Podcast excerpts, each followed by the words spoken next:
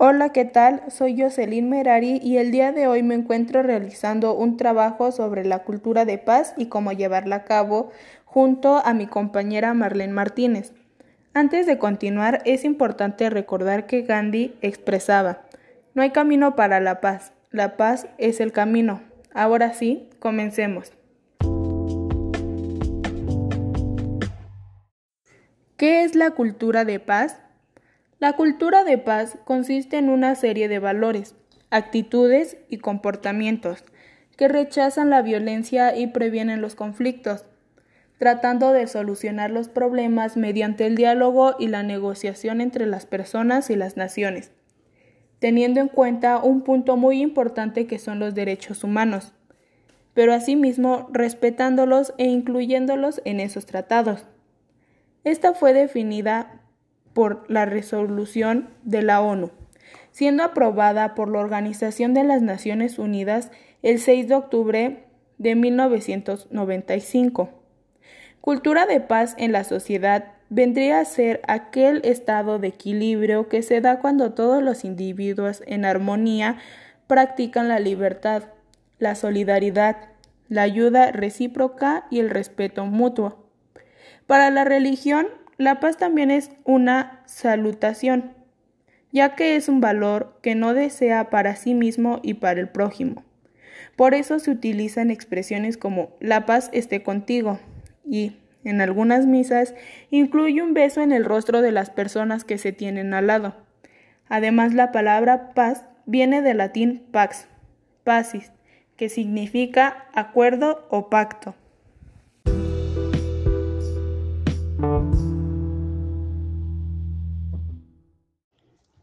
Historia de la cultura de paz. Veinte de los 37 estados que habían reunido en Londres en la Conferencia de las Naciones Unidas para el establecimiento de una organización educativa y cultural firmaron un documento trascendental, la Constitución, la UNESCO, Organización de las Naciones Unidas para la Educación, la Ciencia y Cultura. Una de las mayores preocupaciones de los países aliados durante la Segunda Guerra Mundial fue plantear la reconstrucción de los sistemas educativos para evitar que el rencor desencadenase futuros conflictos como había sucedido. Tras la Primera Guerra Mundial, con este objetivo se había celebrado ya una conferencia de ministros aliados de, educación en 1942 una vez concluido la conferencia, la misión de crear una cultura internacional de la paz y la solidaridad entre los pueblos se convirtió en una urgencia internacional y con eso se creó la UNESCO.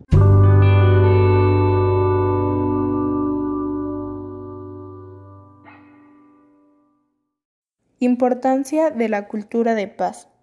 Garantiza los mecanismos apropiados para resolver desacuerdos que vienen dados por el empleo de las capacidades de la inteligencia humana como la comunicación, diálogo y cooperación, permitiendo el bienestar y desarrollo humano.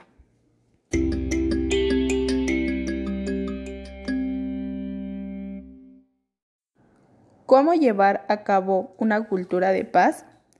Difundir los diversos aspectos que conforman la cultura de paz, a través de los medios de comunicación municipales, apoyando actividades de grupos locales y elaborando un programa anual de actividades de sensibilización para promover los valores de la cultura de paz y no violencia.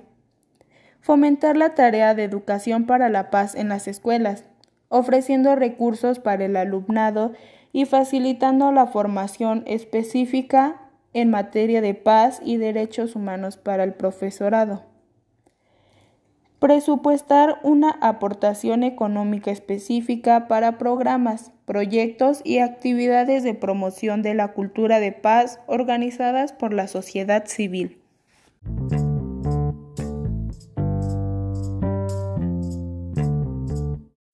Sé el cambio que quieres ver en el mundo. Mahatma Gandhi. Esto ha sido todo por el día de hoy. Espero que les haya sido de gran ayuda y por supuesto que les haya gustado.